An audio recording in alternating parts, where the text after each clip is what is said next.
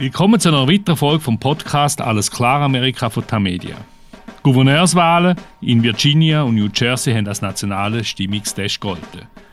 Der Sieg vom Republikaner Glenn Youngkin ist eigentlich eine Ohrfeige für den Präsident Joe Biden. Der hat nämlich den Amtsinhaber, den Demokrat Terry McAuliffe, unterstützt. Aber selbst in New Jersey, eigentlich ebenfalls demokratisches Territorium und äh, Biden hat das vor einem Jahr mit 16% Vorsprung gewonnen, ist es unerwartet zu einem Kopf-an-Kopf-Rennen gekommen und es sieht aus, als würde der republikanische Kandidat auch dort gewinnen. Also mal kurz rein in die Siegesrede von Glenn Youngkin, dem neuen Gouverneur von Virginia. My fellow Virginians, this is our moment.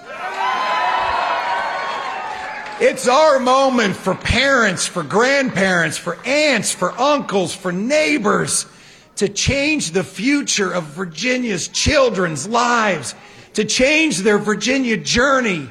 It's our time to turn that vision into a reality. It's a vision where Virginians' power, the power that has historically resided in the marbled halls in Richmond, is spread out, spread out to the kitchen tables that are held together with the bond of spirit of liberty and freedom. Also wir haben hier den Glenn Youngkin gehört, wo sich an die Bevölkerung von Virginia richtet und natürlich nicht nur an die republikanischen Wähler, sondern an die ganze Bevölkerung, auch wieder ein Gouverneur sein, von allen Bürgerinnen und Bürgern von dem Staat. Was heißt jetzt der Sieg der Republikaner für den Joe Biden. Und natürlich, was heißt auch für die Demokraten und Zwischenwahlen im New Jahr? Und vor allem, was bedeutet der Sieg der Republikaner für den Donald Trump? Darüber unterhalte ich mich mit Martin Kilian, unserem langjährigen Korrespondent in den USA. Er ist in Charlottesville, in eben dem Bundesstaat Virginia. Ich bin Christoph Münger und leite das Rösser International von der Tamedia-Redaktion in Zürich. Guten Tag, Martin. Guten Tag, Christoph. Du lebst in Virginia und hast als amerikanischer Bürger so gerne dürfen wählen. Wie ist die Stimmung jetzt, wo der blaue Bundesstaat plötzlich rot geworden ist? schon irgendwo eine Schockwirkung. Natürlich hängt es auch davon ab, wie die Stimmung ist, wo du wohnst in Virginia. Wenn du in einem ländlichen Gebiet wohnst, wo Glenn Youngkin unglaubliche Gewinne erzielt hat, zum Teil über 80 Prozent, über 90 Prozent, dann bist du jetzt sehr glücklich. Wenn du in den urbanen Ballungszentren oder in meinem geliebten Charlottesville lebst, einer liberalen Hochburg, dann bist du nicht so glücklich. Äh, es ist sehr interessant, diese Scheidung zwischen Land und Stadt hat sich also auch in dieser Wahl fortgesetzt, wobei eben Glenn Youngkin es vermocht hat, äh, in Suburbia, also in den Vorstädten, bisher demokratische Wähler, Wähler, die für Joe Biden gestimmt haben, jetzt auf seine Seite zu ziehen. Das hat ihm den Sieg gebracht. Aber es ist interessant, Charlottesville zum Beispiel, da hat äh, Terry McAuliffe, der unterlegene demokratische Kandidat, äh, 80 Prozent gekriegt. 80 Prozent der Stimmen, aber er hat fünf Prozent weniger gekriegt als Joe Biden bei der Wahl 2020 Biden hatte in Charlottesville 85 Prozent erzielt. Aber du siehst, Christoph, diese Polarisierung zwischen Stadt und Land war auch bei dieser Wahl in Virginia da. Und das ist natürlich auch wirklich ein Abbild äh, vom ganzen Land. Wir haben ja das nicht nur in Virginia, sondern es ist eigentlich ein Thema äh, für die ganze Vereinigten Staaten. Aber jetzt nochmal zurück zu dem Terry McAuliffe. Wieso hat er den verloren? Wieso hat er jetzt selbst in, in Charlottesville, der liberalen Hochburg, wie du sagst und wo du wohnst, wieso hat er dort selbst weniger gemacht als der Biden vor mir? Ja, da gibt's viele Gründe. Also zum einen natürlich die Zustände in Washington, dass die Demokraten nicht viel auf die Beine gestellt haben und zerstritten sind. Dann hast du die Wirtschaftsprobleme, also äh, steigende Inflation hohe Benzinpreise, höhere Heizpreise. Und natürlich kommt dann auch der Kulturkampf dazu, den Glenn Youngkin geschickt und die Republikaner geschickt in die Schulen reingetragen haben. Also die Frage, wie redet man über Amerikas Vergangenheit, wie redet man über den systemimmanenten Rassismus in diesem Land, äh, wie redet man über schwierige Bücher, die sich mit diesen Themen befassen Und natürlich auch die Pandemie hat eine Rolle gespielt. Die Maskenpflicht war umstritten in Schulen.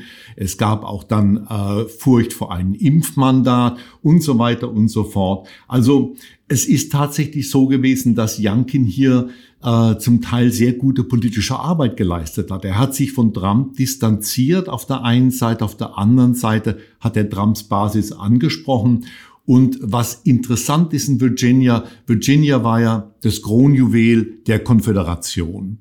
Und in den letzten 20 Jahren ist der Staat immer mehr abgerückt von seiner Geschichte. Er ist von einem republikanischen Staat zu einem demokratischen Staat geworden, mit Mehrheiten der Demokraten im Landesparlament, mit demokratischen Gouverneuren seit 2009. Und diese Entwicklung ist nun mit dem Sieg Jankins unterbrochen worden. Man muss jetzt abwarten, ob das ein Einzelfall war oder ob der Staat tatsächlich wieder nach Jahren im demokratischen Lager nun zu einem Swing State geworden ist. Du hast äh, das Wort Konföderation erwähnt, müssen wir vielleicht kurz erklären. Das sind Südstaaten im amerikanischen Bürgerkrieg, wo Virginia zu den Südstaaten gehört hat. Und es hat ja tatsächlich auch sehr viele Denkmäler in dem Virginia, auch in Charlottesville beispielsweise, äh, von äh, Helden, sogenannten Helden von den konföderierten Truppen, von den Südstaatentruppen, die sich für die Sklaverei eingesetzt haben. Und das wiederum ist natürlich auch ein Thema in den Schulen. Du hast es angesprochen. Der Jankin hat auch äh, bei seiner Sieger Sofort von diesen Schulen geredet. Wir lassen noch mal kurz rein. There is no time to waste. Our kids can't wait. We work in real people time, not government time. And so on day one, we're going to work. We're going to restore excellence in our schools.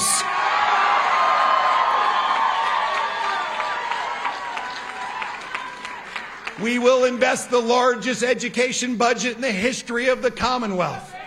We're going to invest in teachers, new facilities, special education. We're going to introduce choice within our public school system. Er sagt eben da, dass er sehr will investieren in das Schulsystem in Virginia. Die Frage ist natürlich, wann er mit den Investitionen will erreichen. Martin, was ist denn so umstritten bei diesen Schulen?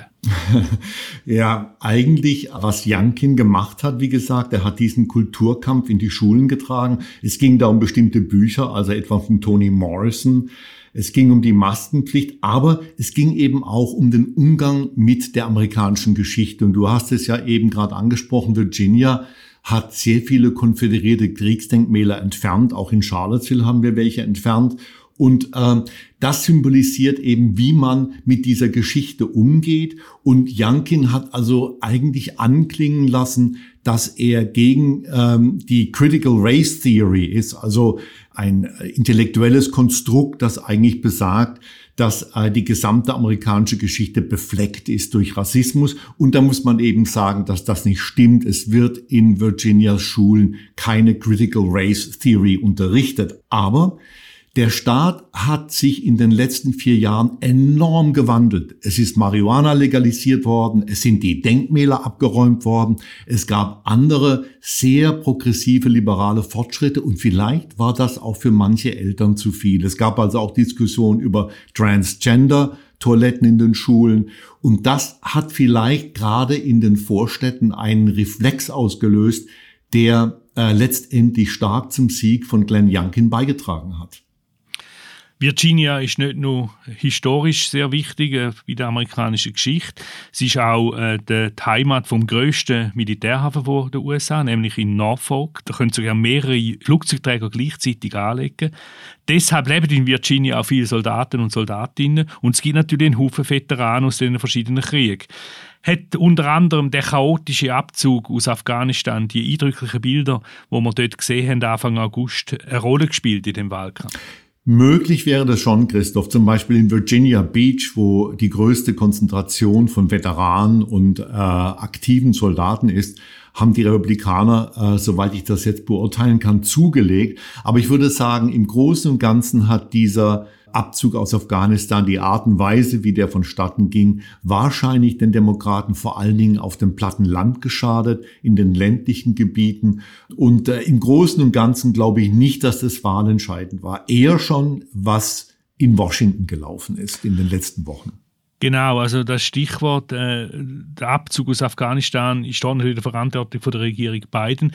Gleichzeitig äh, zankt sich die Regierung mit dem Kongress, also und zwar unter den Demokraten ist das große Infrastrukturprogramm und das noch größere Sozial- und Klimaprojekt von Biden umstritten. Das hört nicht auf, seit Wochen läuft das und man kommt da nicht zu Potte. Ist das Chaos in Washington D.C. Mitschuld an dieser Pleite in Virginia und vielleicht sogar in New Jersey? Ganz klar. Also ich habe da eigentlich wenig Zweifel. Äh, Leute, die mehr von der Sache verstehen als ich, haben auch wenig Zweifel. Man muss sich das vorstellen. Seit Monaten erlebt die amerikanische Öffentlichkeit, wie in Washington die beiden demokratischen Lager, also die Gemäßigten auf der einen Seite und die Progressiven auf der anderen Seite, nicht in der Lage sind, diese riesigen Programme, also das Infrastrukturprogramm und ein großes Budgetprogramm mit sehr vielen Sozialleistungen durch den Kongress durchzukriegen.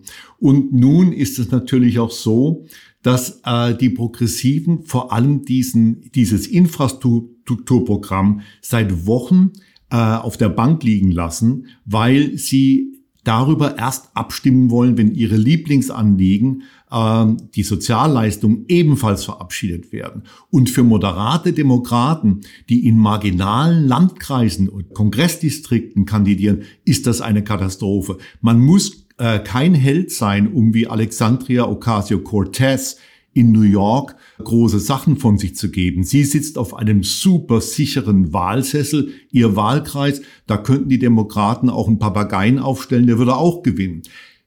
Diffiziler ist die Sache für äh, Abgeordnete wie zum Beispiel Abigail Spanberger, die in einem Kreis unweit von Charlottesville als Demokratin kandidiert und gewonnen hat aber befürchten muss, dass sie bei jeder Wahl rausfliegt. Für Abigail Spanberger wäre es extrem wichtig gewesen, dass dieses Infrastrukturprogramm verabschiedet wird. Und das ist eben nicht passiert. Und die Wähler in Virginia haben zu Recht auf dieses Chaos nach Washington geguckt und haben gedacht, also, naja gut, äh, die kriegen nichts auf die Beine, versuchen wir es eben mal mit jemand anders in Virginia.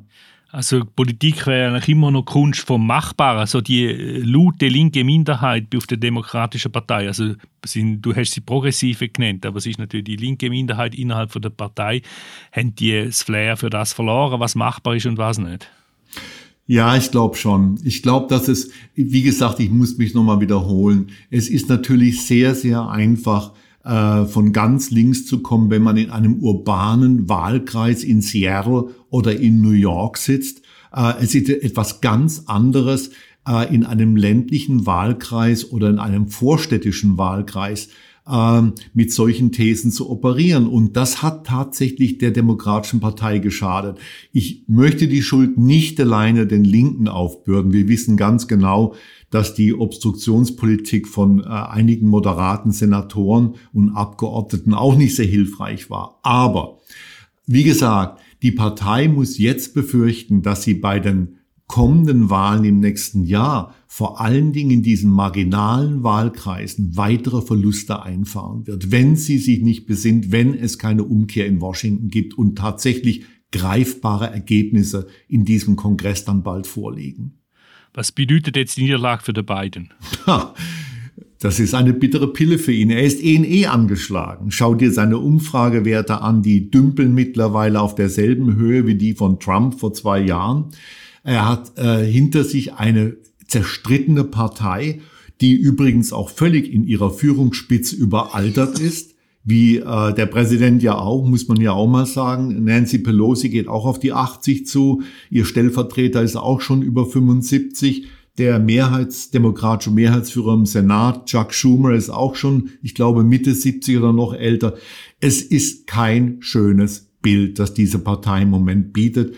Und ich denke, dass äh, Joe Biden, wenn er Pech hat, damit rechnen muss, dass nach den Wahlen nächstes Jahr seine Präsidentschaft äh, so ramponiert ist, dass er kaum noch regieren kann. Erwartest du also, dass er Midterms, Zwischenwahlen für den Kongress, für das Repräsentantenhaus und für ein Drittel vom Senat, dass er die wird verlieren? Im Moment kann man eigentlich nichts anderes erwarten. Du weißt, Christoph, historisch war es immer, dass die regierende, im Weißen Haus regierende Partei bei den Midterms Sitze im Senat und im Repräsentantenhaus verliert.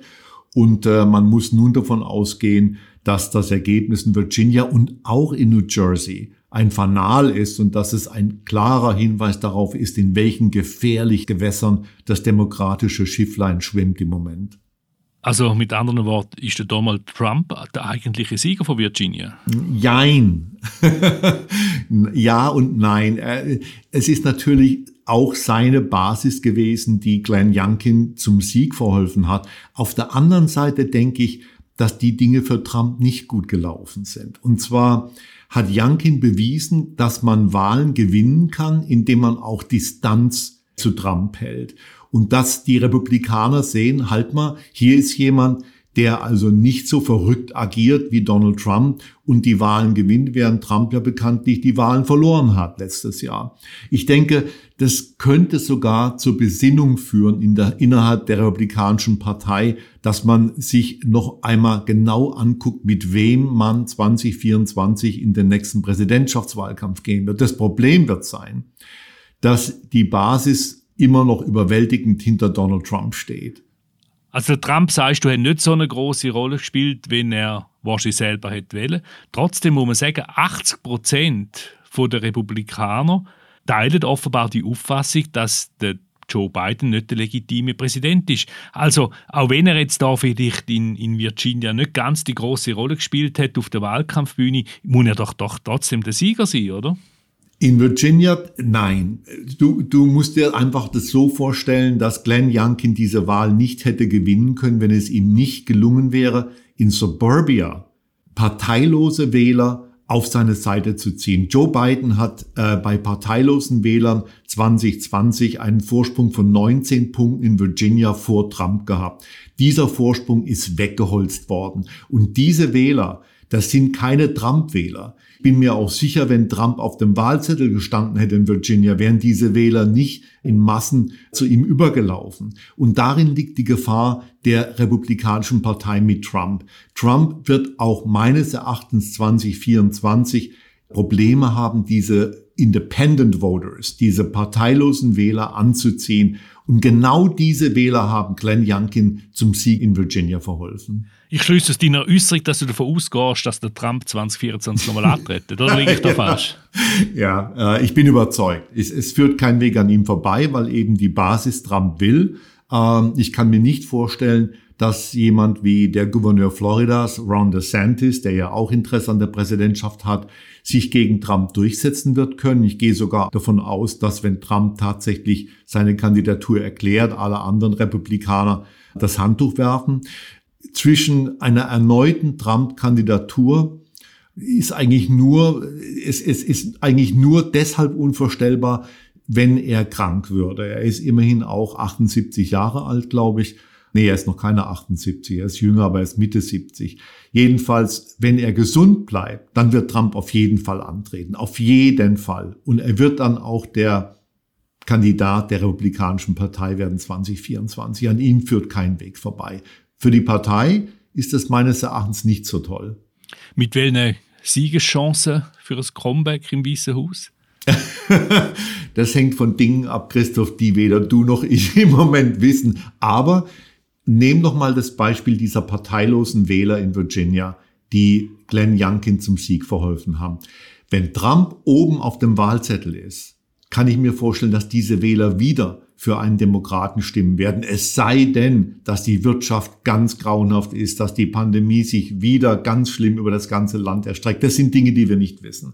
Aber es ist mittlerweile so, dass Donald Trump einen Gut-Reflex, einen, einen, einen Bauchreflex bei vielen Amerikanern hervorruft, die vielleicht sonst sogar gewillt wären, republikanisch zu wählen, aber auf gar keinen Fall Donald Trump nochmal im Weißen Haus sehen wollen. Das Chaos, die Verrücktheiten, der Bullshit. Ah, ah. Wir werden es sehen. Es geht noch drei Jahre. Aber ich bin sicher, das Thema wird uns äh, weiterhin beschäftigen und der Ausgang ist natürlich noch offen. Das war eine weitere Folge von Alles klar Amerika. Danke vielmals, Martin. Danke auch Ihnen, liebe Zuhörerinnen und Zuhörer, für die Aufmerksamkeit. Wir hören uns in zwei Wochen wieder. Nachlassen kann man den Podcast auf den Websites von Tagesanzeiger, Batz, Bund, Berner Zeitung und allen anderen Tamedia-Titeln. Am Mikrofon in Charlottesville, Virginia. Heute besonders wichtig ist der Martin Kilian, hier in Zürich der Christoph Münger. Bis zum nächsten Mal, hier Assur.